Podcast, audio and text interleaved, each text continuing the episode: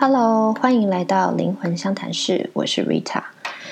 今天呢，让我们来聊聊大家可能会很感兴趣的感情的问题。那因为我自己本人呢，是一个。土星跟冥王星都在五宫的人，所以如果懂占星的朋友就会知道，就是我爱情之路一定是一路坎坎坷坷啦，算是久病成 良医。所以我对这个主题还有一些个案给我的回馈，我其实是呃蛮多有东西可以跟大家分享的。那在进入感情相关的话题之前呢，我先来跟大家聊一聊能量场这件事。嗯，我想大家都有听说过，每个人都有他自己的气场这个观念。那其实每个人他的气场呢，就是像一个呃保护你的一个你自己发出来的能量。那每一个人呃都是他中间的一个中心能量场，它是呃一环一环、一圈一圈这样子呃往外扩散的。那大概的大小就是你展臂。两个手往旁边伸展，然后这样子一个嗯椭圆形的这样子一个大小。那我看过比较好，就是比较健康的状态的能量场呢，它都会越近乎一个比较完整的圆形。嗯，能量场并不是一个固定的一个，好像一个泡泡这样，并不是，它是一个不断有气在里面流动的一个循环系统，是一个动态的。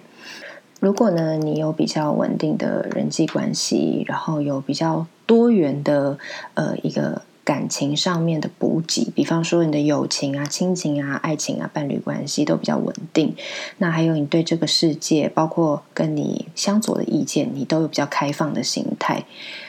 以及你可能是一个常接触大自然的人。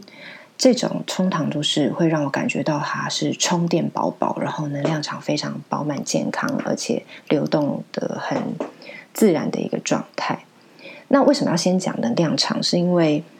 谈恋爱的是人嘛？那一般是两个人啊。我们先以两个人来做一个基础来探讨。情侣在热恋的时候，嗯，因为一开始很受吸引以及很新鲜，所以。这两个人呢，他们会不断不断的想要把自己的东西给对方，包括投注你的所有的 attention，不只是物质上面的，还有你常常想念对方啊，然后跟想要跟对方见面这样子的一个状态。那你也很乐于跟对方拿取对方对你的夸奖啊，或者是呃彼此的这种好的互动。它都会让两个人的能量场呢，有一点像是不断的交流的状态。那这个时间点，大家一定都会觉得很舒服，因为就是热恋。可是时间久了，嗯，我记得我之前呃做一个品牌，它就是在讨论爱情的观点。然后我曾经查证过这件事，说人的热恋期呢，科学家研究它就是一个发情期的概念，大概就是两到三年最长。是很难再继续有这个天然的荷尔蒙来的热恋期的，所以这个期间过了之后，如果没有发展出一个能够细水长流的相处的基础的话，这个能量场呢会变成一个有点像是闭环，就是嗯，情侣之间都太把。拿对方的能量跟给对方的能量变成一个理所当然的事情，然后你们两个呢也同时去减少了外界的能量摄取，比方说你可能就少跟朋友来往啦，呃，少跟家人谈心啦，然后或者是你也没有在持续关注自己是否有跟这个地球其他的事物保持连接，那这个闭环会导致你们两个的能量本来是彼此是两条河流。变成两个人合在一起，变成一潭死水，就是没有往外接任何管道的一个这样子的一个状态。那变成你们俩共有的资源的总数是固定的这样子一个概念的时候，你们就非常的容易上演这个资源争夺战。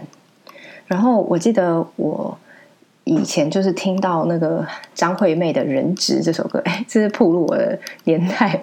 对，你们去查歌词嘛，就是前面不是就是说，呃，什么我跟你形成一种危险关系啊，然后彼此什么挟持另一部分的自己，其实这个就是非常的好的去描述所谓的两人世界形成的闭环。那所以情侣在交往久了之后，就会上演各种各样就是情勒啊，然后控制的戏嘛。我记得我大学的时候，我们有个好姐妹。然后她交了一个男朋友之后，有一段时间她就比较少出现在聚会里面，就是常常都拒绝我们的邀约。然后我们问了她之后，她说，因为她男朋友不喜欢她跟我们出来，可能她男朋友觉得我们会讲她坏话吧，不晓得。然后总之，那那小朋友时候的故事了啦。那结果后来就是这个好姐妹就没有再跟我们来往了。然后据我所知，她的。感情世界也变得有一点极端，就是她跟这个男朋友之间就会常常闹的，就是上演那个肢体冲突这样子。那已经到肢体冲突，其实蛮极端了啦。那就是因为你很想控制对方，但是你又没有办法控制，那要你从别人那边获得一些健康跟正向能量，你又没办法，因为你已经把你所有的 focus 都放在对方身上了。那这个状况也不止出现在嗯年轻的年轻人的爱情上哦。我有另外一个好姐妹，是他们交往很久，然后已经结婚有小孩了。那也是在结婚之后，呃，开始因为两个人生活习惯不一样，那一方就要另一方完全 follow 他的呃整洁标准啊，或是养小孩的 SOP 啊等等的。那导致说，嗯，我的好姐妹她。的压力就非常大，因为她是被要求的那一方，这样子。后来后来的结果就是他他们先签字离婚，但并没有跟外界的人宣布这件事情。可是我朋友是跟我说，他自从签这个字以后，他心态上面就松了非常多。那就是因为这个关系的定义上面有所松绑。那呃，据我所知，他们现在相处的其实是比离婚之前还要更融洽的，算是找到了一个相处之道。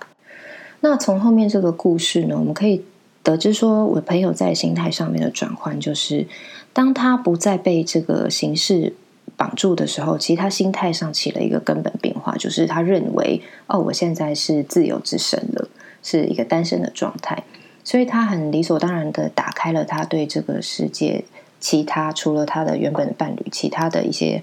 嗯接收的来源，比方说他就能够允许自己比较常跟好姐妹出去玩，然后玩时间拉长，他也不会有罪恶感，然后以及他很可能还会会自己安排非常其他多其他的活动，那这个反而是让他的心情比较稳定。那另一方可能也会觉得。哦，我现在没有资格要求他那么多了，所以彼此那个包容度其实增加。那在能量场上面，就是这两个人都开放了，并不一定是他们要有另外的男朋友或女朋友，而是他们对这个世界更开放了，反而让这两个人的呃关系又回到了一个比较健康的循环。所以呢，我其实有。呃，因为这件事情想到说，不是有句很浪漫的话嘛，叫做 “You complete me”，你完整了我，这样子的一句话，听起来很浪漫了。但是我其实不太喜欢这个说法。这个说法隐含着一个意义，就是我们生来并不完整，我们好像生下来就是一半，然后你要找到另一半 才完整。对我也很不喜欢人家讲另一半。其实是伴侣是一加一，并不是说零点五加零点五的概念。那如果你一直认为自己不完整，你就会把希望寄托在另外一个人身上。嗯，要对方去完成你没有完成的事情。比方说，有一些女生，她可能结婚之后，她就不工作，然后把她的呃事业的希望都寄托在老公身上啊。我并不是说。嗯，当家庭主妇是一个不好的选择。我指的是，你也不管你是要当家庭主妇还是要工作，你都必须在是你的个人意愿，跟你在这里面找到你自己的平衡，跟你个人的快乐的来源，取得你个人的成就感。那如果是因为现实所迫，其实心有怨念的话，呃，真的很容易会希望对方去帮自己完成自己未尽的一个事业。那其实这件事情彼此都是会非常有压力的。所以，嗯，在这一路的感情的体验啊，跟看到个案的一些状况，我真的觉得能够真正长久，然后最最理想的感情，其实是奠基在。两个都已经很完整、很认识自己，都已经找到自己的两个人身上，然后彼此是陪伴的关系。就是我已经很棒了，我也认为自己是很好的状态，但有你，我的生活更好；没有你，我也还是很好。这样子的一个心态上，那我知道说，我们没有一个人可以拍胸脯保证说：“哎，我现在就已经很了解自己喽，我现在已经是一个很完整的人喽。”但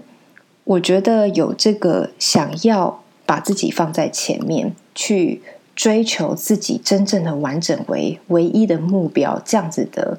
意念，这个意图设定是非常重要的。唯有这样，你才会有自己的领域、自己的生活跟自己多元摄取的